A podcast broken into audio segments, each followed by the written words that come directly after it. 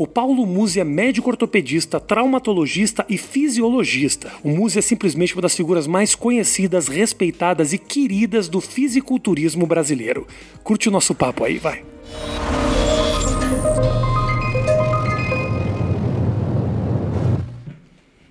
Muito feliz, cara. Ah, Muito feliz de estar aqui, porque até agora o cara mais forte que veio aqui foi o Cariani.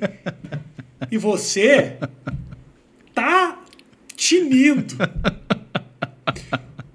Você tá com moral pra caralho na internet. E nos teus vídeos eu vejo que no nos comentários as pessoas falam: médico mesmo é o Muse. O resto é. o resto tá enganando. O resto não tem nem diploma. Os caras falam não, isso. mas isso não é, isso não é fato, não. Tem muita gente boa aí. Eu tenho uma facilidade, eu tenho uma facilidade não, Rafinha. Eu tenho uma é, eu tenho uma vontade, na verdade, de fazer as coisas da forma clara, transparente, porque sabe aquela sensação de quando você tem um prato preferido e você quer fazer para uma pessoa que você gosta, porque Sim. você quer que ela tenha aquela experiência que você tem. É a minha relação com o fitness. Eu, eu gosto daquilo que eu faço, eu gosto de treinar. E eu quero que você goste também. Então eu não vou me privar né, por conta do cansaço ou da dificuldade de apresentar para você uma forma de fitness que você goste de fazer, seja ela qual for, aeróbia, anaeróbio, crossfit, musculação. O, o que eu quero é que você tenha acesso àquela sensação, é que você tenha a capacidade transformadora que o exercício ele torna, ah, ele traz para sua vida em relação àquilo que você pode melhorar daquilo que é a sua vida não relacionada ao exercício. Isso que você está falando é importante, cara. Parece que não, mas é muito importante. Às vezes, é, só o fato de estar fazendo exercício é muito importante. Porque a impressão que eu tenho é que agora nós estamos divididos entre eu vou virar um atleta ou eu não vou fazer nada. E na verdade, só o fato de você estar fazendo uma atividade física sem necessariamente a paixão que você tem de puxar ferro, que faz isso 14 horas por dia, música, eu sei. Foi brincando, só uma, velho. Mas, mas realmente as pessoas terem uma vida mais ativa, né, cara? E no momento que a gente está numa pandemia, se fala muito pouco sobre saúde, né? Se fala sobre vacina, se fala sobre a terceira idade, mas como é que a gente está de saúde para lidar com um problema desses? A gente precisa fazer atividade física, a gente precisa se alimentar melhor. É uma discussão que eu não vejo tão popular assim, sabe? A gente tem trocado a narrativa entre. Antes a gente discutia o que era promoção de saúde. Hoje a discussão parece que é saúde, mas é uma discussão de como fugir da doença, sabe, Rafinha? E o problema é que assim, como fugir da doença, hoje existe uma doença só, Covid-19. Não existem outras doenças, tá? Eu tive algumas infelicidades à frente do meu consultório nesse período. Eu tive dificuldade de ter uma consulta né, a- a- rápida para um paciente com diagnóstico de urgência. Meu consultório é um consultório de medicina esportiva e traumatologia. Agora, você pensa que só gente saudável faz esporte, Rafinha? Claro. A gente faz um diagnóstico de câncer a cada uma semana, duas semanas. Né? Câncer de cólon, câncer de tireoide, que são mais comuns. Né? Tudo bem, você precisa de um cirurgião de cabeça e pescoço, você precisa de um, um oncologista, você precisa de um, de um gastrocirurgião, você precisa rápido. Eu, se não tivesse os meus colegas de faculdade, a quem eu tenho os telefones pessoais, e eu peço pessoalmente, por favor, veja meu paciente, eu não teria a menor condição de fazer isso. Eu, é, a pessoa ela ficaria realmente num ciclo de ai, é, a- o Covid, porque a consulta, porque não sei o quê. Pô, se coloca, se coloca na situação do paciente, tem empatia. Né? Ele está ali morrendo de câncer, ele está com uma doença gravíssima. Né? Você acha que ele está preocupado se ele está contaminando isso agora ou não? Ele quer tratar aquilo, ele tem um sofrimento por causa daquilo, e é um sofrimento real. Né? A gente fala, ah, o Covid ele tem 0,3% de letalidade. Isso significa que ele tem 99,7% de cura. Sim. E se a coisa é assim, a gente tem que pensar em se vamos falar de doença, vamos falar de todas as doenças. Perfeito. A gente quer a vacina para o Covid. Ótimo. A gente tem a vacina da gripe. A vacina da gripe acabou com a gripe? Outras perguntas. Quantas pessoas morrem por ano normalmente quando você não tinha a, a- o Covid-19? Quantas morriam de pneumonia por ano? Da ordem de 45 mil pessoas morriam. A gente teve H1N1, a gente teve gripe aviária, as grandes epidemias de 2003, 2009. Eu estava no hospital. Você ouvia alguém falar disso? Aí fica aquela pergunta, mas por quê? Por que, que não era falado? Né? A quem interessa a politização da doença? Né? Alguns médicos tomaram a frente para falar sobre a doença, mas eles falaram, eles. Cadê falar de saúde? Uhum. Você fala, ah, você está criticando porque você toca um consultório particular e você. Meu amigo, eu trabalhei 12 anos no SUS. Eu sei muito bem o que é você tratar paciente com um cotonete, um garfo torto e um pedaço de palito de dente usado. Né? Eu sei muito bem fazer, o que é tudo isso. isso para fazer uma amputação. Exatamente. E, e dar nó, né? na realidade, né? fazer sutura no guspe. Né? Assim, ah, lame e cola. Ó, fica aí, fica aí. Segura aqui, tio. Pô, jogo duro. Né? Então você fala, por exemplo, ah, é porque tá faltando uh, leito no SUS. Sempre faltou. Sempre faltou. Agora virou um problema. Eu sou da época de ver no, no, no Jornal Nacional a fila do INAMPS. É, Pô, o que, que mudou? Meu pai trabalhou no INAMPS muito tempo. Você tá vendo? é uma coisa que gastro. existiu. Para quem não, que, pra quem não, não é da hoje. nossa época, né?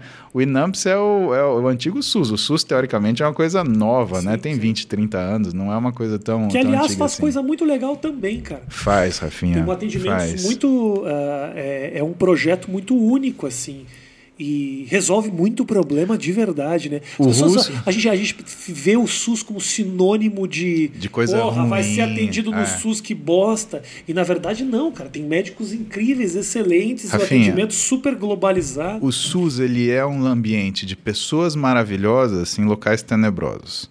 Tá, mas eu vou te falar o que eu ouvia quando eu ouvia sobre política, quando eu trabalhava num hospital do SUS, o, o Vila Maria, o Vermelhinho, José Estoropoli, o pessoal falava assim: ah, o pessoal não investe aqui porque saúde não aparece.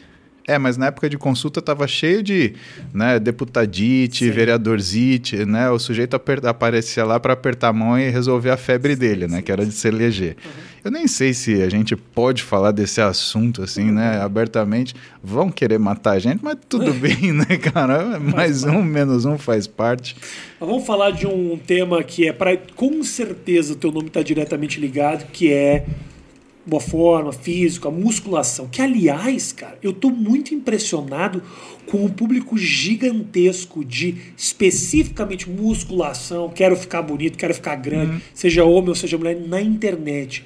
Por que, que você acha que esse ambiente foi tão favorável pro, pro interesse dessa galera, assim, cara? Eu acho que tem uma série de fatores, sabe, Rafinha? A primeira é que, do ponto de vista de atividade, né, você tem uma atividade transformadora do seu corpo. Então, faltou um grupo de pessoas aí no seu discurso. Faltou as pessoas que fazem porque estão gostando de fazer. Uhum. Você não precisa ser um cara com físico extremamente seco, você não precisa ser um cara grande.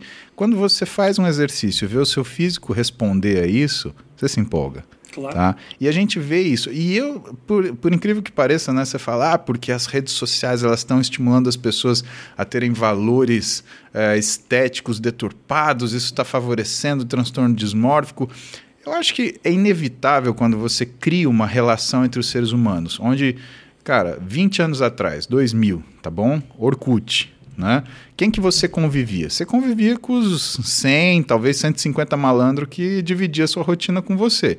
Isso se você tivesse, aliás, no ambiente estudantil, né? Porque uhum. se fosse um ambiente profissional, você convive 25. com quantas pessoas? Exatamente, no máximo, né? Isso se você pegar um Uber, né? Aí você é. conhece a 25 quinta. É. Agora, hoje, você abre sua rede social, a pessoa tem 30 mil seguidores. Ah, eu tenho um pouquinho. Cara, como assim? 30 mil seguidores enche um estádio, não é? Isso é pouco. Isso é uma cidade do interior de São Paulo, né? Que tem seguidor. Então não é pouca gente. E as pessoas perderam a noção do que é se relacionar em números que antes a gente nunca conseguiu relacionar.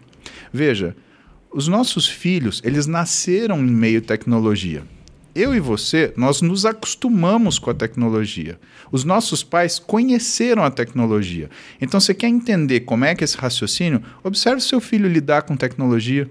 Observe seu pai lidar com tecnologia. E o seu pai, assim, gastroenterologista, cirurgião ou clínico? Meu pai, ele, ele acabou enveredando para administração hospitalar. Uhum. Ele virou mais administrativo. Ele foi clínico durante um tempo. Não, só para fazer um ponto, clínico. que é um cara que tem um terceiro grau e um é. nível né, de virou conhecimento. Hospital e tal. E assim, e de conhecimento e de responsabilidade. Não é um sujeito né, é, incapaz. Mas né? fala merda no Facebook, viu? Puta tá vendo? Porque ele conheceu a tecnologia, Rafinha. Xinga as pessoas, Quando- que não tem nada a ver. Brigou com todo mundo. Tem mais um amigo, velho. Não tem mais um amigo. Meu pai é esquerda, meu pai é petista. Não tem, não. Ai, Os cara. caras falam do Bolsonaro, meu pai manda merda. Meu pai manda se fuder. Pra se fuder, pô, o cara tem o melhor amigo. Não é mais. Sozinho. Tem um amigo pra chamar pra, pra tomar um chopp. Não, tem que ter pelo menos um amigo pra brigar, né? Acho que se é tiver um amigo pra você brigar, tá, falando, bom, tipo, entendeu? Realmente não tem hábito nenhum de internet. Meu pai acabou com as amizades. Exatamente. E você vê, é um cara incapaz? Não, é um cara que roda um hospital. Se você pegar o seu filho. Quantos anos tá seu pequeno? É. Meu, pai, dez- meu filho 10. 10 anos. Ele tem mais habilidade social do que seu pai. Porque Muito as mais. habilidades sociais, elas dependem do meio que você está inserido. Meu, então, mas meu, qualquer é autista tem diferente. uma habilidade social melhor que meu pai. Não, precisa muito. Meu pai tem sérias dificuldades de habilidade social. Mas tudo bem. a gente está se, a gente tá se adaptando a isso. E o que, que é o fitness, essa coisa do pessoal gostar Isso. do fitness e, e- encontrar no fitness um caminho? Na realidade, eu acho que, em primeiro lugar, é uma grande coincidência, porque as pessoas encontraram um lugar onde, de fato, o, o fitness ele é democrático. Ele vai dar resultado se você se aplicar nele. Outra coisa que o fitness é. Tá? Em relação à musculação, em relação a todas as modalidades, né? Ele é um valor meritocrático. Então você não compra um físico, você não aluga um físico, você não empresta um físico, você não manda ninguém fazer para você. Ou você toma as rédeas do que é a sua rotina e aquilo que você faz em relação à sua saúde e bem-estar, ou então você não vai conseguir adquirir de outra forma. Logo, quando o sujeito ele se olha no espelho e ele percebe que o físico dele está mudando, ele sente um orgulhozinho, pô, eu fiz isso. E como que você vê isso? A gente ainda olha para a foto do pessoal tirando selfie, assim, fazendo pose e dá risada. E não, você tem que ficar feliz. É gente se gostando, é gente aprendendo a olhar para si. Pô, eu gosto daquilo que eu sou, Com eu gosto da admiração, minha né? informa da informação que eu passo. Isso é identidade, Rafinha. As pessoas não tinham identidade. As pessoas eram um bando de terno e gravata, aquilo e equalizava todos os homens, então gordos e magros e tortos e estranhos e bonitos e feios, eles ficavam naquele empacotamento e ninguém tinha a verdadeira individualidade, porque se todo mundo é igual, não existe individualidade. Mas, ô, Muzi, maravilhoso você tá falando. E vou te explicar por quê, Muzi. Talvez você nem tenha se dado conta disso. Bah! É o seguinte. É muita punheta esse papo. Eu entendo que tem um lado, mas assim, ele é muito menor do que parece. Sim. Poxa, ah, o físico, eu, de que a internet ela acaba criando um modelo físico inatingível. Ai, cara, isso Esse- cansa. Esse papo ele existe muito. Existe. Só que você não conta e não leva em consideração a quantidade de pessoas que vão olhar esse físico a princípio inatingível e mudar a sua vida, mudar a sua qualidade de vida, mudar a sua saúde em busca de uma melhora, muitas vezes estética, mas é uma melhora global. Então, assim, ok, ah, acho um pouco noia a menina achar que vai pular de 160 quilos para as passarelas de Milão. Sim. Acho que é um pouco de exagero. As pessoas têm que ter um pouco de senso e um pouco de, de limite nessa Uhum. busca. Cada, não, é, não é todo mundo que vai aparecer o Muse fazendo. O que muda essas pessoas, na verdade, que não são seus é objetivos. É é- aquilo que elas fazem para chegar nele, né? Eu gosto de ver uma menina de 160 quilos falando, vou andar na passarela. Cara, isso é motivação, legal. Agora, eu me preocupo com a que reforçar- forma que reforçar- ela vai buscar. Reforçar a estrutura dessa passarela. Só. Porque 160 quilos não está acostumado. a Olha, eu sei, eu peso 120, então eu sei o quanto eu estrago as coisas nos lugares que eu frequento. É, é, Involuntariamente. Agora, uma pergunta que eu tenho para te fazer é o seguinte: é possível mesmo, Muzi, o cara que está assistindo isso chegar ao teu físico? Qualquer um? Não e sim. Você quer a Explica. resposta fácil ou a resposta per- difícil? Tô te fazendo perguntas bem básicas, porque o nosso público não é assim avançado da, da música. Talvez seja. Talvez a pessoa esteja. Perguntas muito específicas, mas. Rafinha, Fala. a minha aparelhagem física é igual à sua. Se Não, você não é quiser mesmo. ficar. Não, é, Você é não sim. o tamanho do meu pau. Graças a Deus, cara. eu não trouxe uma lupa aí, é uma merda. Depois Não é você. verdade, não quero criar propaganda enganosa. Não quero que ninguém se frustre daqui a alguns meses. Ué, mas você falou no programa com o músico. Não é verdade. Não. Ai, cara, tem, tinha, tem uma história. Eu tava no quinto ano da faculdade de medicina hum. e eu tava atendendo um ambulatório de medicina de urgência. Hum. E a gente tinha um ambulatório que era do lado do pronto-socorro. Então aquilo que era urgência, que não era emergência, a gente tratava, né? Aí fiz uma consulta com o sujeito, e o sujeito ficou à vontade comigo, gostou de mim. Ele falou: Ah, doutor, eu tô com mais um problema. Eu falei: Tá, qual é o problema? Não, porque tem um amigo meu. Aí eu já saquei: Põe seu amigo pra fora aí, deixa eu ver o que tá acontecendo aí.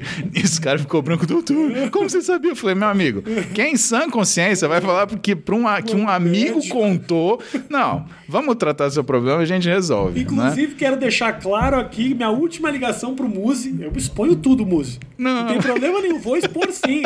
Que aconteceu foi o seguinte, Matheus, deixa eu te explicar se você não tá sabendo. Tive problemas recentemente de ejaculação precoce. Liguei pro Muse. Porque quando eu penso, o Muse, você acha que o Muse vai ter ejaculação precoce? De jeito nenhum. O, a pessoa tem que pedir para parar. A família tem que ligar pro Muse para pedir pro Muse parar. A família Ai, da cara. pessoa. Eu falei, Muse, o que, que tá acontecendo aqui? Muzi, eu falei, que? ele perguntou: o que você está tomando? Estou tomando remédio para tireoide, remédio para colesterol. O Muzi falou: esse remédio de colesterol aí não é legal, não. Parei de tomar o remédio de colesterol. Um dia, eu. A família da pessoa teve que pedir para parar, porque senão.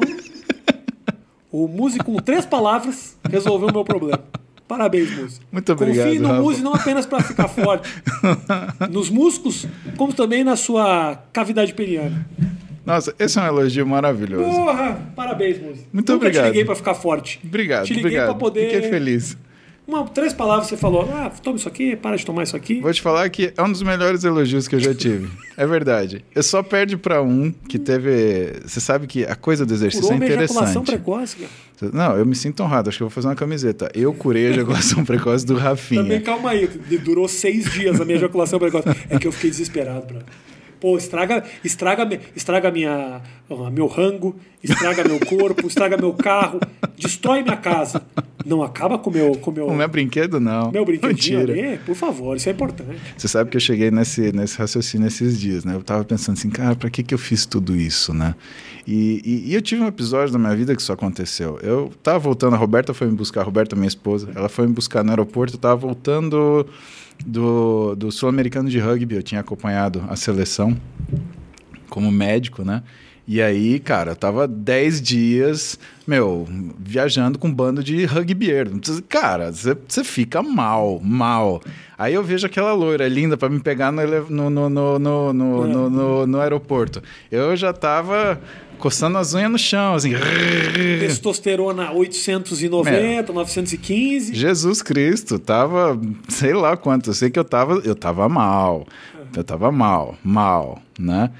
E aí a gente tava voltando cara, de carro. O, o, lateral do rugby que tinha a bundinha mais bacana quase morreu. Não, eu, eu, parava de eu começava a fazer massagem nos caras. Não, vem cá, eu fazer uma massagem em você, peraí. pra ver se eu conseguia alguma coisa. Não é porque eu era mais forte, então não ia ter brincadeira comigo. Não, não, não, só não reclama, pera lá. Ai, que horror. Ai, que e aí, horror. E aí chegou com muito gás. Cara, cheguei feliz, né? E a gente tava no carro, voltando, né? Pá e tal. E aí, pô, vira, brinca daqui, brinca dali, não sei o que lá. Plum, ela passa num buraco, porque deu uma distraída e, pum, arrebentou a roda do carro. Eu falei, não, ah, eu vou chamar alguém. Eu falei, que pera lá, eu sou de Marília, querida. Me respeita. Porra é essa? Isso aqui é XY raiz. Eu vou trocar esse pneu e vou trocar agora. Desci do carro. É. Já peguei o macaco, já levantei o carro. A hora que eu fui soltar a roda, eu já arranquei a camiseta. Nisso, cara, eu olhei a Roberta, ela tava olhando para mim assim. Ai. Eu olhei para ela, nessa hora, meu mundo caiu. Sério. Eu fiquei puto. Eu falei, pera lá. Eu faço seis anos de medicina, três anos de residência, um ano de especialização, cinco pós-graduação. Você ter tesão por mim vestido de borracheiro? Pô, se eu soubesse, eu não tinha feito nada disso. Ah, caramba, tinha feito ia borracharia. na oficina da minha casa. Pronto. Ia ser minha casa. a oficina do Paulinho, ó. Já pensou, Paulinho, borracheiro? Que. Exatamente. Que. Porra, talvez não deixa tua mulher consertar o carro não, sozinha, não. Em não, casa brother. só eu faço a revisão. Tudo Entendeu? sou eu que cuido. Porque temos uma ameaça aí, que é uma ameaça que você não sabia. Latente. Né? É igual o Brad Pitt naquele Thelma e Louise tirando uma caca do nariz. A cena célebre, né? Quer dizer, para nós que temos 40 anos, né, Rafinha? É. Pra galera que tem 20, vai ter que ver, buscar referência no YouTube, Usa, né? Tem que usar o Big Brother agora de referência. Eu só não, lembro dos filmes antigos, o pessoal não lembra. Então, esse foi um grande elogio, obrigado por não, esse é elogio. Verdade, é verdade. Né? Eu acho que essa coisa importante do exercício. O exercício ele traz essas coisas também, né? E como eu estava te falando, uma questão prática tem, de exercício. Desculpa te interromper, mas Imagina, não, por não favor. Tem, não tem. Ter, porque assim, você ter tesão pela pessoa com quem você tá é do caralho. Agora, uhum. você se sentir bonito pelado é do caralho também. É Entendeu? É esse que é o grande e problema. É difícil. É difícil. Por isso que eu estou falando que essa questão das comparações, elas são importantes para te motivar, não para te desmotivar. Porque a noia de querer buscar o corpo ideal pode ser meio maluca, ok.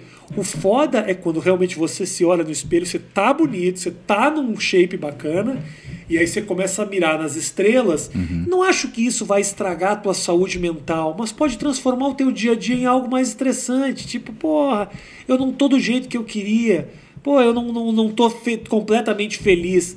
Não, eu não levo no, extremo do, da dismorfia, uhum, que realmente uhum. são desvios psicológicos, assim. Mas numa insatisfação, insatisfação latente, né? latente, sabe? Uhum. De ficar o tempo inteiro vendo vídeo de musculação de todo mundo é Sim. é muito grande. Não, e eu que tô era... legal, tenho saúde, não é o suficiente. Ou é o moleque que é cabaço, ele vive assistindo filme pornô, vai ter a primeira relação e fala, pô, não é nada disso que eu vi na TV, Exatamente. velho. O que, que aconteceu? Mas isso é um, isso é um problema, sabe, Muzi? Uhum. Realmente, assim, a meninada tá saindo aí achando que o sexo é o que ele tá vendo. Então, assim, às vezes agride as minas, não trata de um jeito legal, não beija. Ai, Paulinho, você a, re... eu, a referência é. Eu tô com o Paulinho na cabeça, a mas referência olha só. é outra, cara. E eu acho que às vezes isso é falta de pai e mãe, sabe? É, é, verdade. Eu vou te falar uma coisa que eu faço, né? Eu tenho duas filhas mulheres. Tem uma de 16, 17 agora, que é uma mulher, é uma mulher desde os 14. Eu lembro que a primeira vez que eu vi ela vestida de festa com 14 anos, eu falei: não, não, não, não, não peraí, onde você vai, moça? É. Não conheço a senhora. Eu ainda fiz um, um post no Instagram, tá lá o post até hoje. Eu coloquei: se você vir essa mulher por aí, finge gay. Tá. tá? Eu deixei claro. Não sem mexe. raiz, sem coisa. Não, não, deixa não que eu tô me acostumando com essa sensação. Tá. E qual a melhor forma de ensinar isso para elas? Eu percebo que assim, filho é um bicho que ele faz zero do que você fala, mas ele faz tudo que você faz, inclusive seus erros. Então, cuidado com os erros que você comete na frente dos seus filhos, porque eles vão copiar, sem querer você ou por querer. Cara, eu morro de medo. Eu tenho medo de fazer, de errar na frente dos meus filhos, uh, e, ou que uh, assim alguma coisa dessa influencie. Então, o meu relacionamento com a minha esposa é muito carinhoso e muito respeitoso. Né? E se a gente tem uma diferença, a gente tem um jeito de dialogar que eu e ela a gente sabe que a gente está brigando querendo se matar, mas as crianças acham que é só mais um almoço normal de domingo. Uhum. Né? Por quê?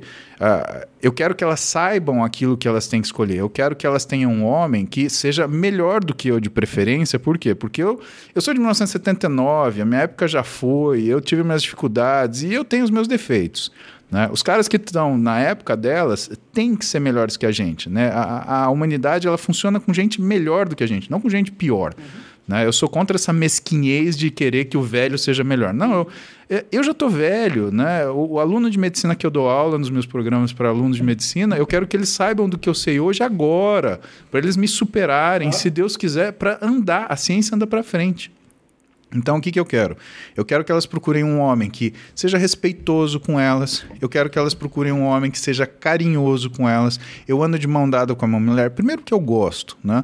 Mas segundo porque eu acho que isso é, é uma, é uma é mostrar respeito, é mostrar cuidado, é mostrar carinho, né? Eu beijo a minha mulher na frente delas, né? Sem nenhum tipo de sensualização, erotização, né? Mas é uma coisa que elas Transo entendem elas, isso. Né? Não, Transo isso eu prefiro. das meninas, isso como eu... que um cara realmente transa. Isso eu prefiro não fazer, Entendi. né? Melhor Porque não, o nível de exigência delas deve ser grande, então. E silêncio também para não ouvir. Não, Porque cara. isso é constrangedor. É terrível. Já te pegaram transando, moço? Graças a Deus ainda não. Aconteceu comigo, moço. O que você fez? Aconteceu. Ah, fiz de conta que tava calor, a gente tava pelado porque, porque não tava dando vencimento. Falei, porra. Ô, meu filho, tá quente aqui. Nossa aqui tá quente. senhora. papai, você nem tá suando. Porra, porque agora refresquei, porque antes tava. Não é à toa que a cama tá molhada aqui. É, tá, não tô suando porque secou na cama, olha que coisa. É, cara, Né? constrangedor. Não, isso ainda não, não aconteceu com a gente. Não acho que vai acontecer. A Roberta é uma pessoa muito cuidadosa. Ótimo. Eu também sou muito cuidadoso. Perfeito. E, mora cara, numa casa é rico, mora em casa grande. Aí tem como. Não, Não, é que tem chave na porta. Eu clico aqui, clico, Ótimo, acabou. Foi. perfeito. Aliás, você já assistiu Vikings? Não. Você Não. sabe que, cara, é, Vikings. é, Vikings, a série os- da a Netflix? série do Netflix. Sim, sim, sim. sim. Então, eles fazem em qualquer lugar. Eles fazem na frente de Mas era criança assim na antigamente. frente Você acha Pois que é. antigamente as pessoas tomavam cuidado e tinham grandes. Não, não era assim, não. A gente que tem essa frescura de fechar o quarto. O pessoal transava na rua. A gente que acha que tem que ter silêncio. E tem que. Não, não é assim. Os esquimó, você acha que esquimó tem um quartinho dentro do iglu só pra ele? Não tem. Os caras fogem na fim dos filhos. Filho, Vira, Sai vira pra lá. É isso, entendeu? Porra. Que coisa, como a gente evoluiu, né, A gente evoluiu Rafinha? muito, cara. Mas vamos voltando, vamos voltar Vamos, para vamos, vamos, vamos, musculação vamos. aqui. Viajamos. Pô, Então, você estava me dizendo que você tem o mesmo equipamento que eu. Muscularmente a gente tem absolutamente o mesmo equipamento. Tá. O que, que a gente Mas você difere? tava, tipo, difere muito, Muzi. Você tem umas fotos que você tinha 14 anos e já era o Arnold Schwarzenegger. era o, qual- era Entendeu? bem Você longe. já tinha, você via que você já tinha musculatura. Você postou uma foto um tempo atrás que era você mais moleque, há muito mais tempo. Sim, acho que é uma foto eu tinha 13 ou 14 Entendeu? por aí. Você é. notava que era um menino que já tinha uma, uma, uma aptidão a ganhar uma musculatura ali. Eu treino, eu, assim, eu faço esporte, na verdade, desde os dois anos, né? E aí a gente tem que voltar à história da transa dos pais, né? Porque meu pai e minha mãe não tinham babá, então para eles poderem transar, eles me jogavam na escola de natação do Beto de São Carlos. Perfeito. Né? Aliás, se o Beto estiver vendo isso, um beijo pro Beto, O Beto já morreu, né? infelizmente. Cara, eu ouvi falar isso e eu fiquei muito É, triste, eu- mas eu espero que isso não, aconte... não tenha Eu- acontecido. Eu brinquei e agora fiquei me sentindo mal. Espero que ele não tenha morrido. Eu também. Deus, Deus do céu. Você fazia natação para eles poderem. para eles poderem fazer alguma coisa. Então, eu comecei a fazer exercício né, numa fase muito tenra da minha vida. O que isso muda na gente? Aí você tem que entender. A, a- mudança principal do exercício não é daqui para baixo. O exercício é do pescoço para cima, Rafinha. O que muda entre você e eu são duas coisas que, se a gente for secar tudo aquilo que o que sobrar da gente, força e resistência à fadiga. Essencialmente, do ponto de vista de maquinário, eu consigo fazer mais trabalho físico do que você, e eu também consigo fazer mais trabalho físico do que você, porque eu sinto menos cansaço do que você sente. É isso que é a nossa diferença. Que cansaço você está falando? O cansaço de. Ou o cansaço de. Ah, As duas coisas, elas não têm. ah tá é, doendo. Você entendeu? As du- sim, entendi. O músculo teve seu trabalho limite, ou então você teve seu trabalho limite. É interessante você notar isso, porque você está falando do que é uma, uma fadiga periférica e você está falando que é uma fadiga central. Tá? Periférica, porque é da musculatura não conseguir exercer o trabalho, e central, porque é da tua cabeça entender que você está cansado. Tá? Então, essas são as diferenças mais ah, importantes. Por quê? Porque o seu físico ele sempre será proporcional à quantidade de trabalho que você realiza na, em uma primeira instância. Então, se você tem um sujeito que consegue levantar 100 quilos e um outro que consegue levantar 10, provavelmente o que levanta 100 quilos, que é mais forte, também seja mais musculoso. Por que, que isso não é uma certeza? Porque quando você entra para o fitness, e o fitness ele é uma área muito delicada do treinamento esportivo, ele entra dentro de uma seara que hoje as pessoas estão começando a entender, que é a forma de fazer o exercício. Tá? Quando uma a pessoa forma que você fala, tipo assim. como que você contrai o seu músculo? Como que você- Porque existe uma inteligência motora. Perfeito. É, eu e você, a gente resolve ir no Teatro Municipal assistir um show de balé. Então a gente vê o espetáculo de balé, eu e você vemos a bailarina fazer uma pirueta. A gente cognitivamente percebe, ah, isto é uma pirueta. Ótimo, eu ou você conseguimos fazer? Não, sem quebrar um osso, torcer um, um tornozelo, a gente vai se ferrar fazendo isso. Por quê? Porque a percepção cognitiva daquilo que é visto não é a mesma inteligência motora daquilo que eu e você conseguimos fazer. Apesar de sermos humanos, existe a necessidade de um treino para eu e você conseguirmos fazer aquela pirueta. Ok, vamos voltar para a academia. Quando uma pessoa entra na academia, o que, que ela vê as outras fazendo? ah, exercício. Perfeito. Me fala o que é esse exercício. O que, que elas estão fazendo? Na academia? Puxando Isso. ferro. Exatamente. A pessoa vê ela puxando ferro. O que, que a pessoa que tem um físico muito bom ela está fazendo, Rafinha? Ela está contraindo o músculo. Se você coloca como prioridade puxar o ferro, o ferro será puxado de qualquer jeito. Então eu usei a expressão correta para te. Eu te levantei uma bola maravilhosa para você cortar aqui. Só cortei, a gente fez ponto, gol, assim, gol, ganhamos ótimo. o campeonato. Perfeito. Tá? O cara que puxar o ferro, ele vai estar puxando o ferro. O sujeito cuja a, o objetivo primário for contrair o músculo da forma adequada, esse estará se exercitando. Perfeito. Agora, o que eu quero entender é: é natural que o nosso corpo seja grande? Eu digo assim, uh, a princípio, né, nós precisamos de uma certa musculatura para atender as demandas do dia a dia. O puxar o ferro, ou fazer o exercício, ou ajudar no crescimento dessa musculatura, ele é possível e está muito tá evidente isso. Mas o corpo ele não naturalmente vai tentar buscar só uh, atender as demandas do dia a dia. Sim, Ele não por vai isso se que Uhum. readaptar. Então, assim, é natural fazer isso? Puxar o ferro ou contrair ou ficar grande? É natural? não, do mesmo jeito que não é natural você adquirir conhecimento. Você acha que é natural você ter o conhecimento de um livro de 800 páginas? Então tá, eu não quero que você. Eu, eu fiz essa pergunta. Tá bom. Eu não estou confrontando. Não, não, não é uma confrontação. não, eu- é, é uma, eu entendi. Tem uma outra, É um- natural, é uma coisa que o seu físico é capaz de Isso. fazer. E mais Entendi do que perfeitamente. Isso, e mais do que isso, o que ganha no dia a dia uma pessoa ser grande como você? Olha, Eu- sua pergunta é muito boa. Nunca me fizeram essa pergunta, tá bom? Excelente. Mas vamos, excelente Anotou aí, pergunta. Matheus. Cara, Excelente. a galera tira sarro, que eu sempre falo. Anotou aí, Matheus. Mas não fui eu que falei, foi ele que falou. Não, não, foi você que falou.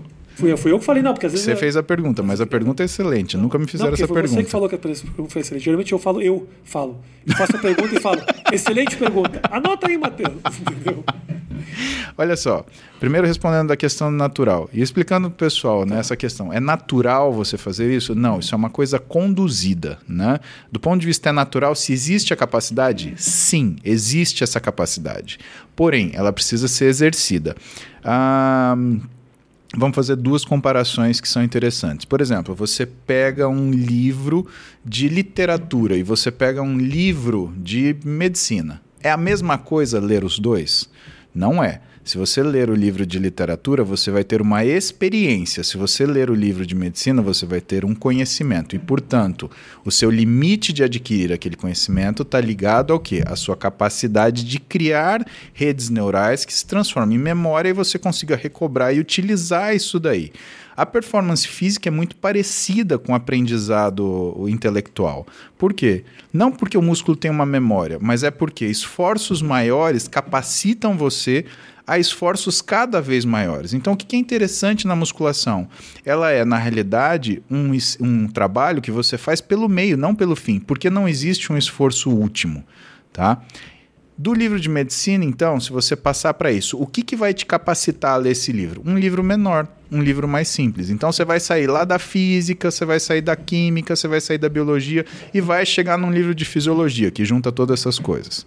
Vai chegar num livro de fisiopatologia, que junta tudo isso mais farmaco, mais anatomia, mais uma coisa. Então, existe um aumento da complexidade progressiva que faz com que você não consiga pegar de repente um livro de medicina e colocar aquilo na tua cabeça. Do mesmo jeito que você não consegue começar a treinar hoje e amanhã estar exatamente como o Arnold Schwarzenegger. Uhum. Porque existe uma complexidade desses exercícios que um profissional de educação física muito bem formado, ele vai conseguir colocar de uma forma progressiva para você atingir. E quando você atingir aquela capacidade física diferenciada, atingirá junto um físico que demonstre isso. Então, o físico trabalhado, ele demonstra o seu passado. Ele fala a qualidade com tudo que você fez até hoje, com o teu físico, a forma que o seu físico se apresenta. Esse que é a realidade.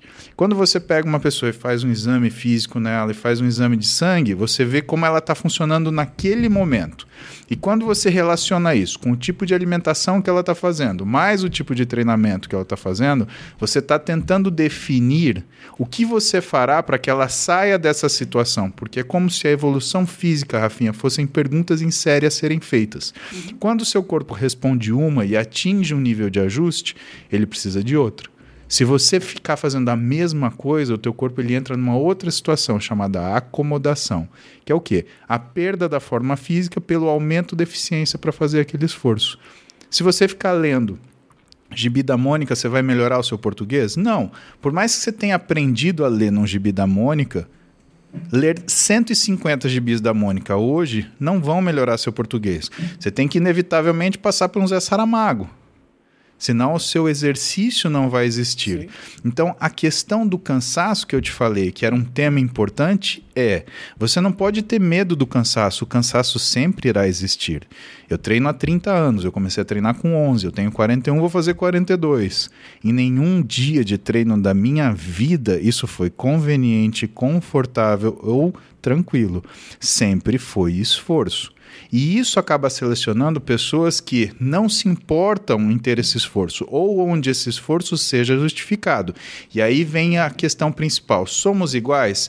Do ponto de vista de maquinaria, sim. Mas qual é o meu mindset e qual é o seu? Você é uma pessoa que tolera um esforço físico ah, tolero. Você se colocaria em um desafio em relação ao esforço físico de capacidade? Sim, ótimo, terá resultado. Independente se você pesa 160 quilos, independente se você não pesa, se você pesa 40 quilos e queira ganhar massa muscular. Não é. E tem uma outra pergunta que eu fiz para você que eu não lembro qual que era. O que que esse físico agrega para mim todo dia? Tudo bem. Antes de a gente ir para essa aí, hum. uh, eu queria entender. Você se coloca um desafio por exemplo, você se colocou desafio, eu quero ter o físico que eu tenho atualmente. Uhum. Provavelmente você, inclusive, deve ter outras metas. Eu duvido que você olhe agora e fala, porra, talvez você, sua meta seja, de repente, ter um físico competitivo. Uhum. Não sei uhum. exatamente qual é a sua meta. É, seria essa? Hum, Tudo bem. Não. Ah, tem alguma Mas coisa que você conto. quer aumentar. Algo, sei lá, eu, ou, ou secar, ou qualquer. Você não está satisfeito. O que eu acho agoniante é uhum. saber que isso é eterno. Uh, você nunca vai poder parar. Não é algo que você conquistou como um emprego ou como uma. Não tem uma aposentadoria do corpo. Não, entendeu? Rafinha, então você tem que só. gostar, você tem que realmente ser uma pira, você tem que curtir esse, essa estrada. É como comédia. Eu nunca vou ser bom pra caralho. Nunca, nunca, vou, ser, nunca vou atingir o máximo que eu que eu uh, posso atingir, eu tenho que continuar eternamente evoluindo. Então é, é, meio que é uma busca eterna. E isso não é meio agoniante? Mas isso daí é a visão que você tem de você. Eu, por exemplo, te acompanho no YouTube desde os primórdios e para mim você sempre foi bom pra caralho. Mas você né? também sempre foi forte e, e tem um físico legal. Não mas... necessariamente. Talvez eu sempre tivesse um, um físico eu trabalhado. Um tempo já, mas não. Se você nasceu, você dois anos de idade, você já levantava um prédio. A gente sabe disso. Não, nadava pra minha mãe e meu pai poder fuder. Ai, que horror! ok, mas já nadava. Mas é uma busca tua de muito tempo. Vamos olhar essa perspectiva. Quem, quem tem uma explicação muito boa para essa perspectiva é um cara chamado Nassim Taleb. Tá? Esse cara escreveu um livro chamado Antifrágil e ele compara uma experiência de pseudo-segurança, que é dois irmãos moram em Londres, um é taxista, outro é bancário. Tá, quem tem mais segurança? No primeiro exame, porque você falou, ah, eu conquistei o emprego. Será que você conquistou? Porque no primeiro exame você olha, ou assim explica o Taleb, né? Ele fala o seguinte: no primeiro exame você tem uma, uma, uma, uma confiança ou uma segurança, mas é uma segurança aonde o sistema de equilíbrio, como é equilíbrio forçado, se você tiver alguma coisa que abale ele, você tem uma catástrofe. O irmão que é taxista, por outro lado, ele tem uma insegurança contínua. Então, ele sabe que no dia ele vai fazer em média 100 a 80 libras, tá bom? Mas ele faz isso todo dia. Então não tem uma catástrofe. A menos que o carro dele quebre, que seja uma coisa muito fora da, da, da, do eixo. Mas ele tem condições de, se, de ir se remodelando. Agora veja, quando o sujeito que trabalha numa empresa, o irmão dele, ele tem um, um, um evento adverso, esse evento adverso chama dispensa, ele é demitido. E aí? E aí o mundo dele quebra. Por quê? Porque ele continua tendo a casa para pagar, o filho para estudar, a, a, a, a, sobrevivência dele em relação à alimentação para pagar. Então, muitas vezes as pessoas elas se apegam a conceitos de segurança, Rafinha, que são, são reais. A única coisa que você tem, e aí vem aquilo que é o minha, meu ímpeto e minha fome. Né? A única coisa que você tem de verdade na sua vida é o seu conhecimento, sua habilidade. Mais nada. Tá? Eu tenho o meu conhecimento. Qual é a minha habilidade? A aplicação do meu conhecimento e uma habilidade física. Essas coisas eu tenho. Por quê? Porque nenhuma delas podem ser tomadas de mim. Do ponto de vista do Taleb, se eu achasse que ah, se fosse um título, atleta ser um título, tá? E veja como não é. Atleta, na verdade, ele é uma, uma um reconhecimento. Ele é um, um, um, um statement que você faz com a sua imagem, tá bom? Então você olha um atleta, por exemplo, uh, retired, você olha um atleta que já se aposentou, né? Aqueles nadadores, jogadores de futebol, você olha para ele hoje, ele é um atleta? Não é. Então, um atleta ele não é um título, ele é um estado, em primeiro lugar. Então, não existe essa segurança, tá? Isso do emprego, isso em, em tudo nessa des, dessa situação. Então, por exemplo, o que que meu físico, o que que ser grande importa para mim, Rafinha? É. Ele me coloca acordado para as coisas que de verdade eu possuo. Eu possuo a minha capacidade de trabalho, eu possuo minha força de resolução, eu possuo a minha intelectualidade, que são coisas que eu invisto incansavelmente. Eu possuo minhas filhas, eu possuo minha família. Tudo bem, minha mulher, ela pode um belo dia me dar um pé na bunda. Falar, ó, oh, cansei, isso é chato pra caralho, não aguento mais esse negócio de fazer dieta, não sei o quê. Mas depois de, cara, 20 anos junto quase, ela já teria feito isso N vezes e ela desistiu, Sim. né? Eu sei que ela desistiu, né? Tanto que né, a gente tá junto até hoje. Sim. Mas assim, entenda, a, ter o meu tamanho me lembra que as verdadeiras coisas que são sucesso eu carrego comigo. O resto, o resto não interessa. Eu sou um menino que veio do interior que não sabia se ia conseguir fazer faculdade. Eu olho para mim hoje e eu tenho orgulho daquilo que eu conquistei. Toda vez que eu entro no meu carro, eu lembro que eu já tive que pegar busão 5 da manhã para chegar no quartel do exército antes das 8 toda vez que eu saio para comer fora, eu lembro que eu já fui buscar comida no bandejão da Escola Paulista de Medicina e o que tinha para jantar era um arroz duro, um feijão quebrado, uma salsicha no molho que tinha mais molho do que salsicha, né? E uma salada de alguma coisa que não se mexia. Parece né? a cozinha da minha mãe, isso. fazia nada muito melhor que isso, não. Pois é. é... não tô achando tão ruim isso aí que você tá falando. Não, não era ruim, não, não, não, não. Meu, longe de mim falar, eu, graças a Deus, eu tinha o bandejão da Escola Paulista para eu comer. E assim, eu Mas, lembro dessas coisas.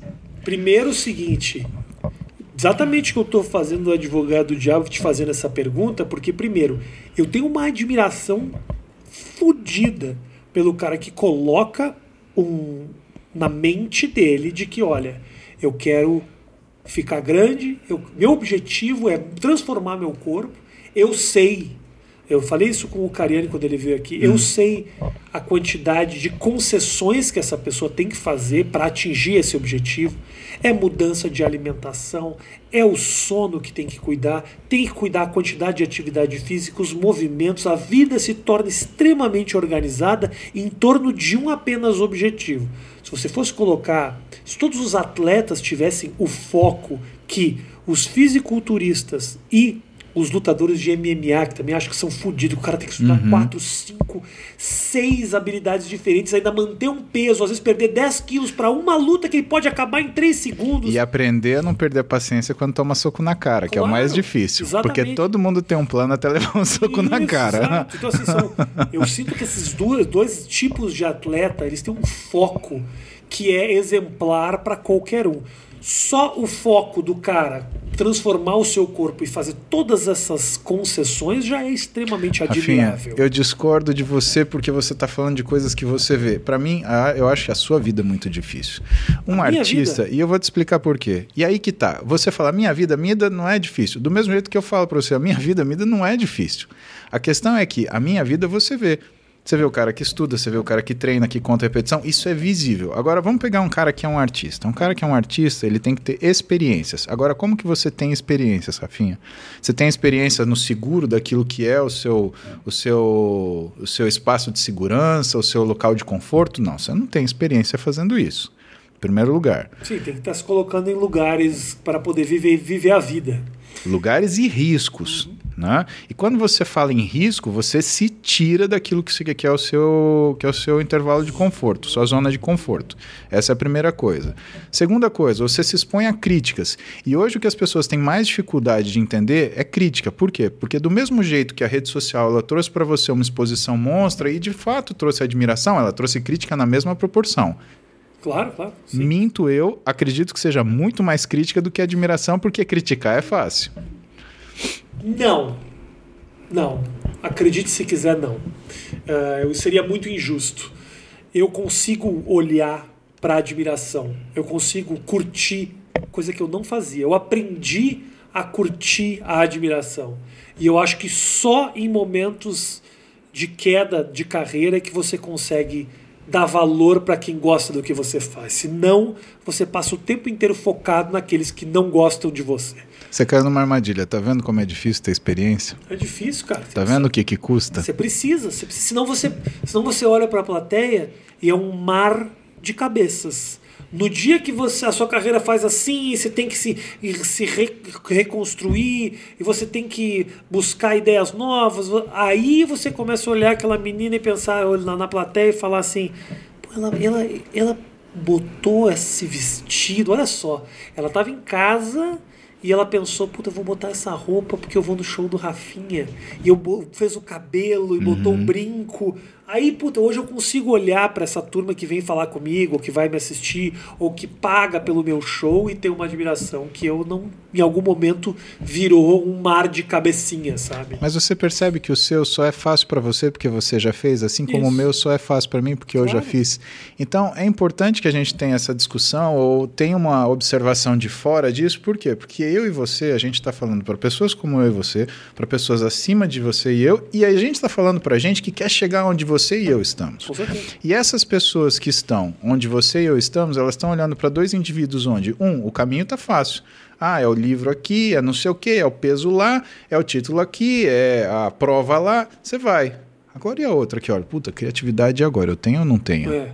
Será que eu sou tão estúpido que eu não consigo fazer ninguém dar risada de propósito? Não, é porque sem querer a gente consegue, é. né? A gente faz eventualmente uma cagada. Eu fui fazer minha live hoje de manhã, o banho não tem calendário, e, meu, eu tomei um banho do meu pré-treino porque eu tava com sono que eu não dormia à noite, porque eu fiquei fazendo aula, é. né? Então, pô, consegui. Tive três segundos de humorismo na, na minha, de humor na minha live, tá? Mas eu não conseguiria fazer isso de propósito. É que eu sinto a única... A única tem uma aptidão. Acho que todo mundo tem aptidão. Acho que fisicamente você também tem aptidão. Quando você fala a comédia é um pouco ninguém acha que vira um comediante de uma hora para outra. Você podia não ser uma pessoa engraçada, mas você tinha um olhar diferenciado da realidade. Uhum. Você não era aquele cara que fazia. Eu, eu, por exemplo, não era um cara que fazia piada, ficava sacaneando todo mundo, uhum. era o cara do bullying, sacaneava. Não eu era o cara que ficava no fundo da classe, quando tinha uma pausa na fala da professora, eu entrava com uma merda. Então, assim, você entende? Eu não era o cara que, que, reunia todo mundo no churrasco e fazia piadas e tocava violão para as meninas. Não, não, eu era um nerdzinho meio. Sabe, eu era um nerd ruim. Eu não era um nerd inteligente, eu era um nerd zoeira. Então, assim, eu tinha já essa pegada. Então, você assim, desenhava seus amigos? Não, não era de desenho, eu fazia texto, eu criava muito texto, fazia monstro, meus monstros comiam meus amigos, puta bosta que eu Mas assim, é uma aptidão que eu tive. Hum. Fisicamente, eu acho que você também tem um pouco isso, não tem? Você fala que a gente tem o mesmo, a mesma maquinaria. a mesma maquinaria. Mas, irmão, tem uns caras que o cara faz. Eu, eu, eu morava nos Estados Unidos, jogava basquete, uhum, né? joguei uhum. basquete em 99, e eu tinha caras que moravam comigo. Uhum. Eram uns, porra, os caras gigantescos, negrões desse tamanho. E você falava, o que, que esses caras fazem para ser desse tamanho? Tudo bem, eu me rendo à sua observação. Nada. Eu vou te falar, eu fazia hum. musculação cinco vezes por semana e eu falava pros caras, vocês não vão puxar ferro, a temporada vai começar. Não, não precisa, imagina. Chegava duas semanas antes, eles faziam flexão todo dia.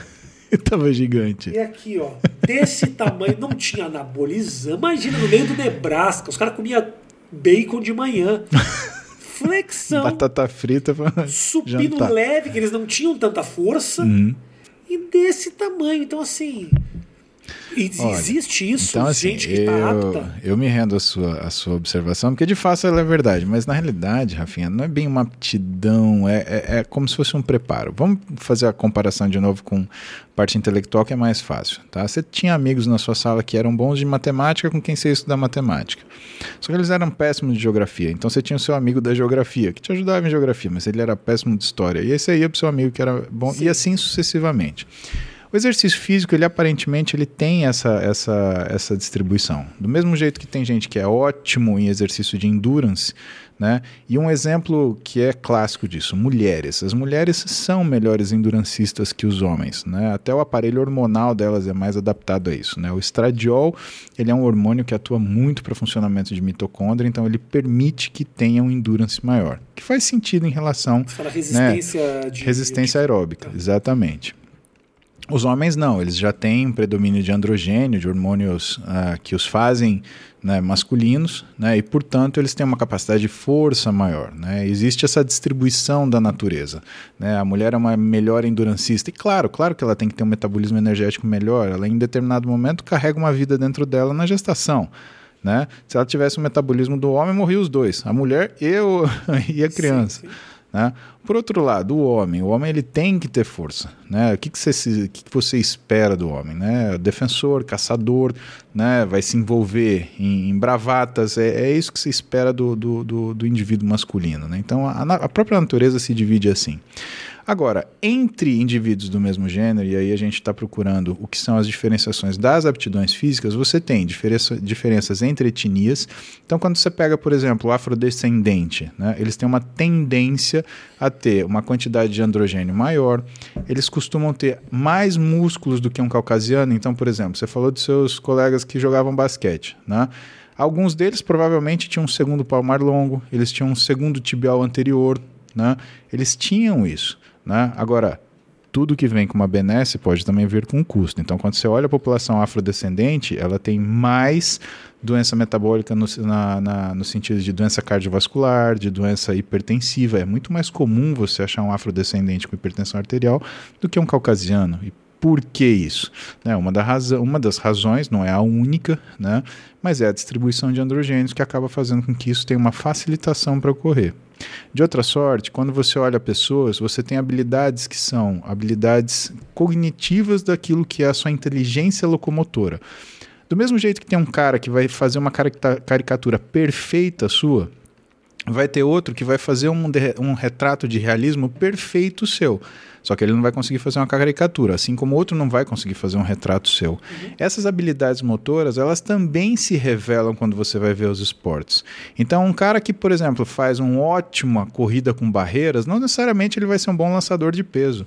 E um ótimo lançador de peso não necessariamente vai ser um bom lançador de dardo. Ah, mas são lançadores, tudo bem, mas o movimento, a dinâmica, tudo é diferente. O uso do ombro, a forma de você dar movimento ou inércia para aquele, aquele material, tudo isso é diferente. E quando isso muda, você começa a enxergar que o exercício, na realidade, é um conjunto de uma série de milhares de detalhes que vão compor aquilo que vai, ser, vai fazer com que você, um, escolha uma modalidade, porque normalmente a gente gosta de escolher aquilo que a gente tem habilidade para fazer. Né? Não por acaso na escola você gosta de estudar aquela matéria que você vai bem. Primeiro, porque você vai bem. Segundo, porque você vai bem porque você gosta. Então, isso gera um moto contínuo. Na atividade física também. Isso daí é um pouquinho predominante. Por isso que é importante você ver qual é a aptidão né, da criança, por exemplo, o que, que ela está fazendo. Se você for olhar determinadas escolas, você pega, por exemplo, a escola russa de treinamento. Para eles, criança pode treinar a partir dos 5 anos de idade. Exercícios de flexibilidade, alguns exercícios de força, né? Para criar o que vai ser o atleta. Bom, Na Olimpíada. China, eles já divi- dividem as crianças pelas suas aptidões físicas. Sim, né? sem dúvida. O menino nasce alto, já vai pro basquete. Sem dúvida. Dizem que o Yao Ming, que é aquele ah, jogador. O mais chinês, alto do mundo. aham. ele- um cara de 2 metros e 20, foi um dos maiores atletas da história da China. Ele foi é o que falam, né? Que eles juntaram a uma campeã mundial de vôlei chinesa com um ex-jogador de basquete chinês para criar um, su- super-herói, Ó, basicamente. em se tratando da China, eu não duvido absolutamente nada. Mas, por exemplo, você vê que existem estados diferentes, né? governos diferentes. Então, é admirável que a China ela tenha essa inclinação. Talvez o que ela fez não seja tão admirável, né? Fez um casamento arranjado entre dois gigantes, né? Não... Pra, Bom, é, pra criar, é- um, criar um soldado. Talvez eles também não tivessem muita opção, né? O que, que você ia fazer? Casar essa jogadora de vôlei com um chinesinho baixinho de 1,20m? Ele falou, escalar a mulher, né? Ah, vamos, amor, vamos fazer amor. Talvez a única opção que né? ela tivesse era esse cara. Exatamente, pô, e agora? Pra onde eu vou? Né? Porque não dá, né? Aí a palavra trepar, né? Ela vai bem, Vai, né? Porque o sentido. chinesinho de 1,5m, ele Faz ia... sentido, tem que, tem tem que fazer pendurar, isso. Tem que se pendurar. Exatamente, não tem sentido. Mas, por exemplo, você olha para o Brasil. O Brasil ele é um país que fala de descobertas. Então, quando você fala para mim, ah, porque aquele cara é a descoberta, eu acho péssimo. Porque você está falando de um país monumental, de padrões continentais, que não tem um programa onde a educação física ela seja capaz de moldar os atletas desde tenridade para aquelas crianças que demonstrarem interesse pela atividade física, porque a criança demonstra interesse, Rafinha. Você tem crianças que são mais paradinhas, você tem crianças que são mais agitadas. Né? Não estou falando da criança agitada, eu estou falando da criança que consegue se concentrar e fazer uma atividade física. Claro que a gente está numa época de merda, porque o máximo de atividade física que a criançada faz agora é arrastar o dedo na tela do celular. E eu tenho pavor a isso.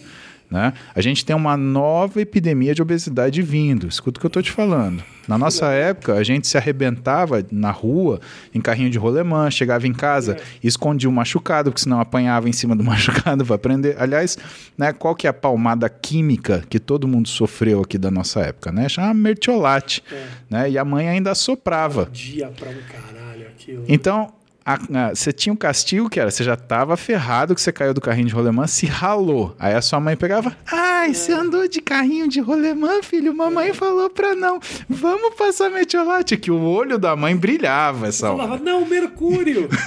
Não, mas não tinha não. mercúrio, só tinha metiolate.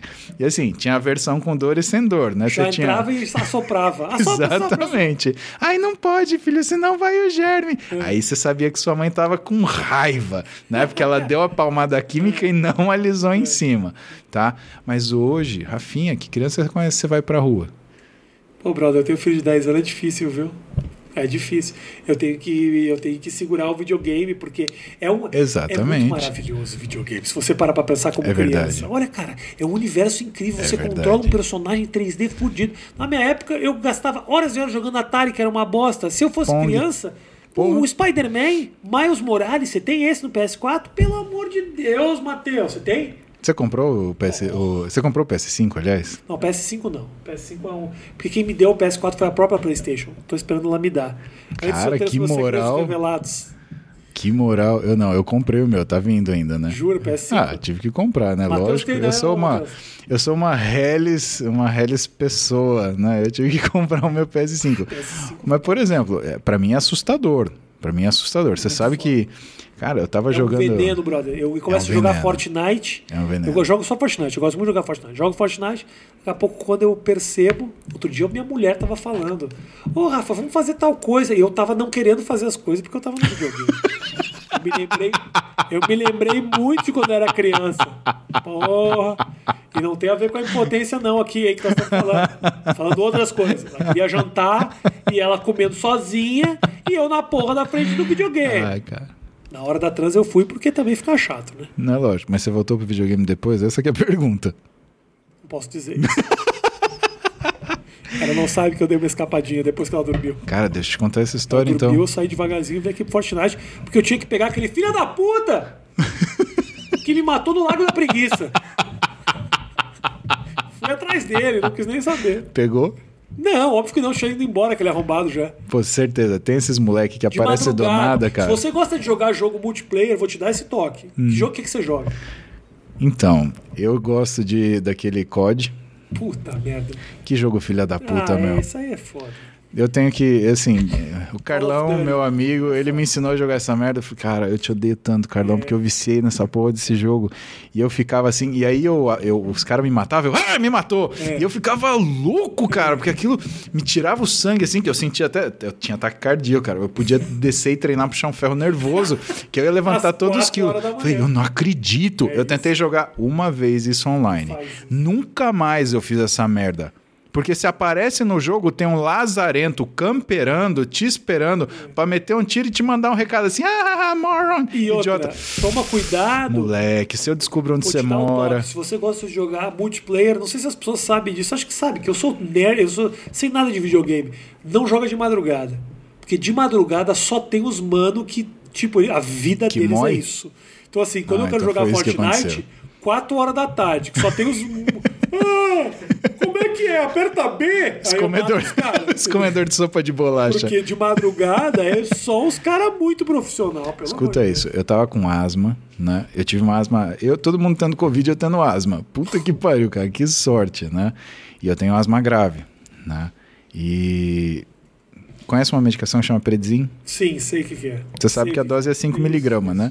Eu tava tomando 100 e tava ruim. 100? 100, 20 vezes mais. Jura mesmo? Pô, asma grave, cara, meu pulmão tava colabado. Eu respirava, Pô, ué, então o Covid pra você ia te fuder muito. ia me fuder muito. Né? E pra mim foi chocolate, eu tava saturando 84%. Você imagina que o nego tava entubando com 92, 94. Eu tava lá quietinho, sentando, segurando na dignidade, aqui assim, ó, dormindo sentado. Quer dizer, sem dormir, por quê? Meu amigo, com 100mg de predzinho, mas você não dorme nem se o cara te der um tiro na cabeça. Você fica lá balançando ainda até acabar o corticoide. Caralho, bro. Minha filha me viu e eu tava sentado na sala, cara. E assim, eu ficava. Eu tava estudando para uma, um, uma, uma, uma, uma coisa que eu tava fazendo. E aí eu ficava entre o livro de estudo e ficava entre um livro de, de, de, de literatura. Por quê? Porque ler me acalma. Né? Fazer coisa me deixa nervoso, ver TV me deixa nervoso, assistir filme me deixa. Cara, eu acho que isso é ficar velho, né? Dependendo do que eu assisto. Por exemplo, eu caí na cagada de assistir a 24 horas de noite antes de dormir. O cara não dormia. Assistiu o quê? Você assistiu aquela série 24 horas do Kiefer Sutherland? Não assiste que você vai assistir à noite. Ah, Você é um vai se de uma fuder. correria, tem que fazer os, as, as missões. É tudo uma. É, é, a- Ah. é, o seriado é um seriado antigo, é da década. É do começo dos anos 2000. Kiefer Sutherland ele é um policial e é só é. desgraça, Passava na cara. Globo essa, essa... É essa merda. Aí você termina e você fala, não, acabou? Não, vou assistir mais um. E assim, você fala, vou assistir mais um, quatro e meia da manhã, você tá assim, ó. "Uh, Vou ter que dormir porque eu tenho que acordar daqui meia hora. Minha mulher tem isso Cara, aí com a série da Netflix de assassinato. Ela veio, Jesus. ela não, ela não deixou levantar pra ir na cozinha. Você tá vendo? Fica toda na noia. Nossa. Então, eu não podia assistir série porque eu ia me fuder. Eu já tava tomando 100mg de corticoide, maluco. Você sabe que ele é um. O corticoide ele é um esteroide. E você pode fazer psicose por causa disso. Você pode ficar louco. Então eu lia e eu tomava. Era um corticoide e uma leitura, um corticoide e uma leitura, pro negócio ir acalmando. Minha filha ficou com dó porque eu tava sentado na sala e eu tava sem dormir. Eu passava a sala de TV porque eu não ficava mexendo na cama para não incomodar a Roberta. Sacanagem, já basta um, né? Sim. Aí eu ficava sentado no sofá, esticava a minha perna, nada, coca zero, papapá, e lia.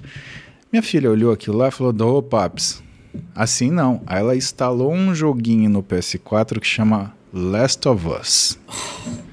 Eu sei exatamente o que você tá Que jogo filha da puta. Pra você dormir, cara. ela botou isso. Ela falou: Não, você tá assim, joga alguma coisa pra você se of Us É divertir. zumbi, é tenso pra caralho. Cara, eu vou te falar, eu já tava com os corticoides na cabeça, pirando. Teve uma hora da madrugada que eu levantei pra pegar água, eu juro por Deus, tinha alguma coisa correndo atrás de mim, cara. E eu saí correndo, acendendo a luz da casa, assim, porque eu falei, esse negócio vai me pegar se tiver escuro. E eu parei e olhei pra trás, e eu juro pra você, eu tenho certeza que aquele bicho se escondeu atrás do sofá. Eu não voltei pra sala, uns 15 minutos eu fiquei olhando, eu falei assim, esse negócio vai sair daí, e eu vou dar uma facada na cabeça dele, Qual é o zumbi, música? Deixa de te atacar porque você ligou a luz. Eu não sei, mas esse era desse tipo, entendeu? E eu precisava correr, e eu precisava. E assim, a casa Deus. ficou acesa o resto da noite e eu voltei pra jogar Louco ovas. de corticoide. Eu só fiquei tomar bom uns negócios mais pesados, umas cocaína. Aí sim você vai ver zumbi na casa inteira. e revezar com a salada, né? Porra, Porque aí claro. fica ótimo, né, Porra. cara? Eu só acalmei quando 7 horas da manhã eu zerei o jogo. Só que aí eu Você jogou senti. numa noite só inteiro. 24 horas eu zerei The Last of Us número 1. Cara, me Aí deu você uma. descobriu que tinha o número 2. Não, nessa hora me deu a tristeza, porque dá aquele banzo, né, cara? Você fala, nossa, acabei o jogo. E agora o que será da que eu minha vou vida? fazer? Aí ela pegou, calma, tenho dois. Eu falei, não! Foi mais 24 horas Jura? na loucura. Malandro. É do caralho, né? É legal Puta pra que caralho. pariu. né? O, É um cara, o cara faz isso de É um propósito, certeza, game. meu. Eu também. Que game, Eu vou te meu. mandar um outro eu, que, eu, que, eu, que eu joguei outro que é do caralho, chama Way Out. É um puta jogo legal. Você vai gostar muito. Só que eu. ele- A, a tua, a tua filha gosta de jogar coisa de tiro, essas coisas? Sim, ela joga comigo. de dupla. Ela joga. Tem que jogar de dupla. Ela, é muito legal. ela curte aquele. De terceira pessoa, ela curte aquele. ó, Uncharted. Sim. E ela joga bem pra caralho. Tanto que quando ela joga, eu fico assistindo só. Pra gente fechar, Sim, que eu quero. Eu, tenho, eu tinha tanta coisa pra te perguntar, mas a gente acabou virando. atrapalhei, né, Não, velho? virou um papo nosso aqui, muito mais legal e tal. tá bom. Mas que eu tenho certeza que a galera entrou aqui pra dicas de musculação, sabe? É verdade. pô. É verdade. Porra, caralho, videogame. Dica não, de caralho. jogo, velho. Ótimo que a galera vai assistir esse e vai querer que você volte na próxima, a gente faz uma outra, que eu Sim, vou senhor. adorar. Mas tem uma coisa que eu perguntei para o meu amigo Cariani, teu amigo também, Sim. que ele. Não me lembro exatamente qual foi a resposta que ele me deu, mas é uma pergunta que eu tento fazer para todo mundo e você que é médico talvez possa me explicar. Vou tentar.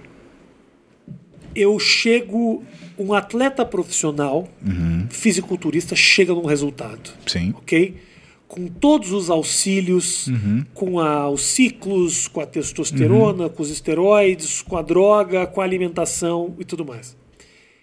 É possível alguém chegar nesse resultado sem bomba?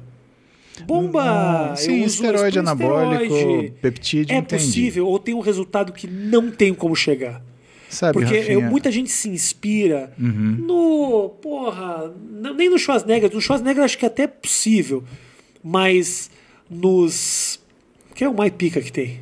Fala pra mim aí. Hoje, bom, hoje é o campeão, né? Que é o, Lee Big Ramy. O Big Ramy. Uhum. Tem como eu chegar num físico desses sem um auxílio de, de medicação? Enfim, aí a gente toca numa coisa delicada porque as pessoas elas não admiram a pessoa que elas ah, ah, não é uma admiração ah, objetiva. É uma admiração pelo que ela acha que essa pessoa é, tá bom? Ah, se a gente for usar, estudar, por exemplo, psicanálise, você vai ver que as pessoas elas têm três máscaras bases que é aquilo que é a vida delas. Então, elas têm uma máscara que é o que elas são, elas têm uma máscara que é o que elas gostariam de ser e elas têm uma máscara que é o que ela mostra para as pessoas que ela é. Felicidade, portanto, é quando você junta, onde você é o que você é, é o que você gosta de ser e de fato é o que você mostra para as pessoas, tá bom? É, eu sei que fica, fica chato esse papo, mas por que, que eu tenho que te explicar isso? Porque muitas das pessoas elas gostam de personagens. Outras pessoas gostam daquilo que elas acham que essas pessoas são. Então ela acha que o Big Ramy é uma coisa. Né? Uma passagem muito rápida. Todo mundo acha que o Phil Heath é um cara extremamente arrogante. Phil Hit, esse cara é pica. Pica, já foi sete vezes Mr. Olympia, um cara foda, Sim. tá bom? E todo mundo fala, ah, arrogante, arrogante, arrogante, arrogante. E talvez tenha sido essa a expectativa que muitas pessoas têm, por quê? Porque ele foi sete vezes Mr. Olympia, e porque ele sabe o valor que ele tem. Então ele é um cara que não é um falso modesto, né? Toda modéstia é falsa, mas ele não se diminui para conseguir sua empatia. Então ele é um cara que sabe o valor dele, ponto final.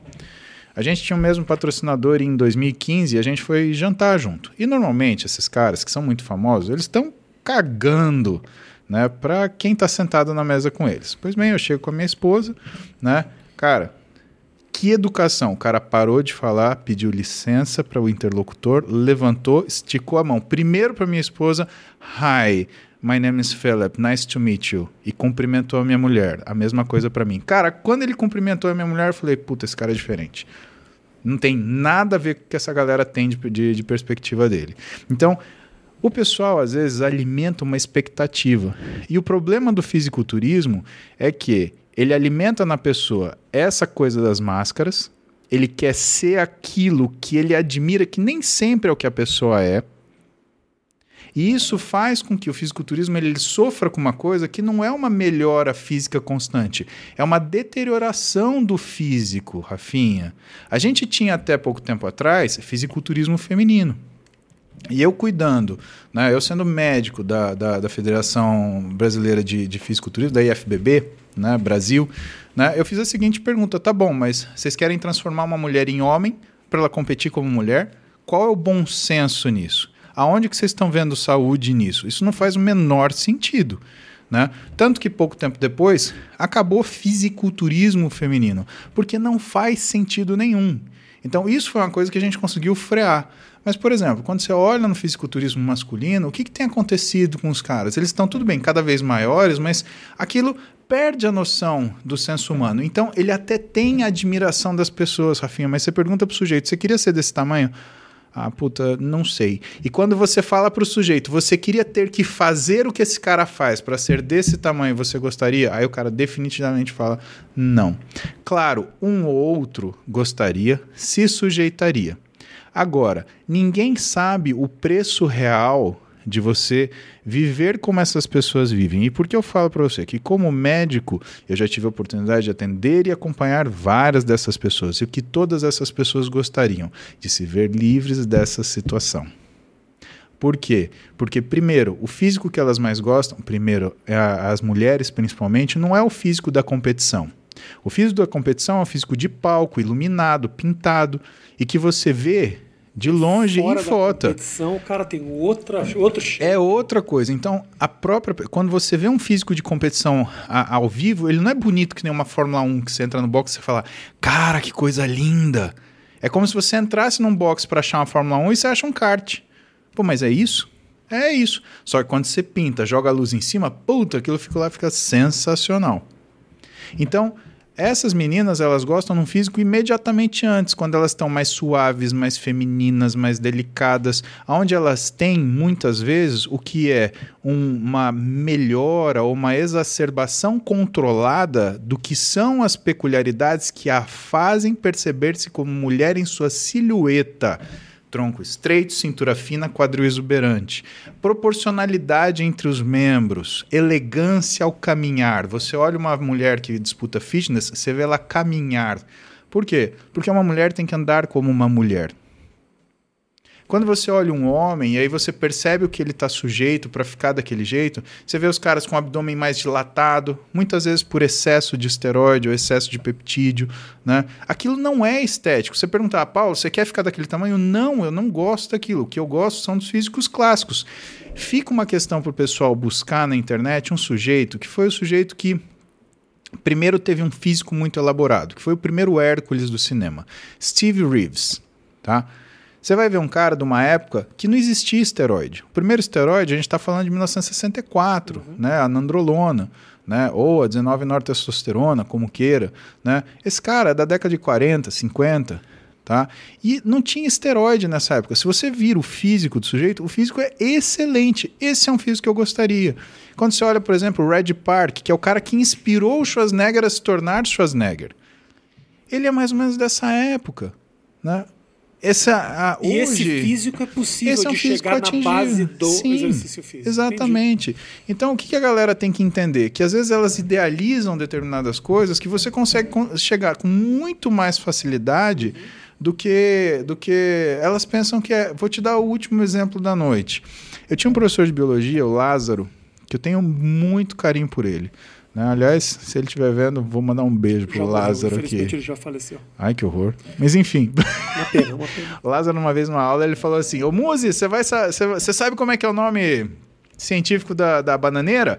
Aí eu falei, não. Aí ele virou pra mim e falou assim: você nunca mais vai esquecer. É musa paradisíaca. Filha da puta, nunca mais esqueci essa merda. Eu lembro do Cristo Rei, eu lembro do Lázaro, eu lembro da bananeira esse, e lembro da musa tem paradisíaca. essa informação pra nada. Hoje em dia você carrega. Que merda, cara. Eu tento arrancar isso da minha cabeça a todo custo. Eu não consigo falar que eu esqueci. Mas o que, que, você ia falar da última da. da, da... O Lázaro, ele da... fala para mim o seguinte: ele falou para mim o seguinte numa aula. Ele falou assim. É, a gente estava no segundo colegial, indo para o terceiro colegial. E ele falou. Tinha saído uma matéria na televisão sobre os cursinhos em São Paulo. Eu estudava em Marília, né? Então que o professor cantava, o professor dançava, o professor era descabelado e não sei o quê, papapá, papapá, papapá. Ele virou e falou assim: vocês querem fazer musiquinha? Dançar é bunda na cadeira e livre no coisa. E é verdade. Então não adianta romantizar estudar. Você quer passar no vestibular, o pessoal tá à beira de vestibular, beira de coisa. É HCC, hora de cu na cadeira. Sentou, estudou. Não tem romantização. Você quer saber de resultado físico? É hora de treino na academia, de você se sentir cansado, exaurido. Então não adianta você ficar escolhendo o tênisinho, o shortinho, né? Vendo, ai, porque a série assim. Cara, é esforço. É isso que faz a coisa funcionar. E a única coisa que difere as pessoas que têm sucesso das que não têm sucesso ainda são aquelas que abraçam o esforço como um desafio. Então, eu gosto de me desafiar toda vez que eu vou treinar. Eu tento sempre fazer uma repetição a mais. Eu tento sempre colocar um pouquinho mais de peso a mais. E não um caminhão, um pouquinho. Porque eu sei que se aumentar de pouquinho em pouquinho, dali um ano, dali dois anos, dali dez anos, ou hoje, como daqui 30 anos, eu fazia supino com 5 quilos de cada lado, me matando, né? E eu cheguei a bater os 240 quilos no supino, pô, foi porque eu fui fazendo de pouquinho em pouquinho. 240 quantas repetições, moço? Três repetições. Mas eu não faço mais isso, tá? Eu não faço mais isso porque hoje. Que desnecessário, moço. É, hoje é, é muito arriscado eu me machucar, então o meu treino é, é diferente. 120 em cada lado e mais a barra? Mais a barra. Isso daí eu já supinei. Eu já agachei com 285 com um amigo meu, Ziad, me, me ajudando, para duas repetições. E ele falou que se eu agachasse com 300, ele ia me botar para competir levantamento de não, peso. aí depois você ficar todo torto pro resto da tua vida. Eu sou torto, Não é Rafinha. nada. Eu só pareço certo, mas eu sou bem torto. Ah, é? Eu engano bem. Opa, 30 anos de treino, né? E o que? Coluna você fala? Não, eu sou torto inteiro, até minha cara é mesmo? torta. Ô. Ué, olha isso daqui. Isso é de cirurgia? Isso é cirurgia. Isso aqui é cirurgia em Estourou o julho. bíceps? Não chegou a estourar, eu tive uma lesão na face e tive que operar. Né? Liguei pro meu professor de, de cirurgia de membro superior, que eu, tô na- sou da equipe cirúrgica dele, Zé, que falei, ferrou meu bíceps. Ele, é dor boa ou é dor ruim? Aí eu falei assim, é dor ruim. Aí ele falou, bom, então você treina há 30 anos, você sabe que é dor boa e dor ruim, vamos operar. Eu falei, quando? Amanhã. Aí a gente fez uma cirurgia junto, eu deitei na maca e ele me E operou. o que, que foi especificamente essa cirurgia? Foi uma liberação de face. A face ela tinha estava comprimindo o meu bíceps, ele fez essa abertura, ele liberou para o meu músculo ele poder entre aspas, né, expandir. Entendi. Né? Ela estava sendo comprimida e o que, que era o sintoma principal? Eu estava perdendo força.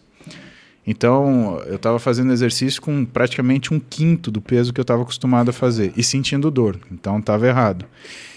Tudo tem limite, Mose. Sim, por isso que a gente vai lá e passa do limite. Meu caro, Irmão, obrigado, viu, velho? imagina. Obrigado por sempre pela parceria aí. E. E por consertar meu pênis, né? Ah, se você ficou feliz. Fiquei muito feliz. Eu, eu fico feliz porque isso é uma coisa de, de família. Me senti um pouco ridículo da solução ser tão simples. Achei que você ia dar uma solução mais elaborada. Não, isso daí chama navalha de Ockham. Você conhece esse princípio? O princípio da navalha de Ockham é se você tem duas explicações para um mesmo fenômeno, o mais simples é o verdadeiro. Por exemplo, escutou um pocotó, pocotó. Você está em Brasília, é uma zebra ou um cavalo? Cavalo. Isso é navalha de Ockham. Tira a merda do remédio. frases prontas, velho. Obrigado, meu irmão. Valeu. Eu tenho que decorar as piadas. Você tá com, você tá com um canal no YouTube, Muzi? Tem, o canal Paulo Musi. Por favor, segue o canal do Paulo Muzi para você saber mais. Fala sobre medicina, fala sobre atividade física, Sim. fala sobre musculação e fala sobre pessoas que morreram. Hoje a gente falou de muitas pessoas que faleceram já, infelizmente. E de manhã, se você quiser fazer exercício comigo, todo dia, seis da manhã, tá lá fazendo aeróbio, respondendo pergunta do pessoal no Instagram. Você Mesma faz coisa. isso? Faço. Foi a maneira que você arranjou de fazer o aeróbico que você não estava afim de fazer. Né? Lógico. Mas é O cara lógico. criou um filho. compromisso que não existia só para poder Exatamente. Um beijo pra vocês. Segue o nosso canal de cortes. Também acompanha no Spotify se você tiver sem tempo pra assistir o próximo episódio. Até mais. Obrigado. Valeu!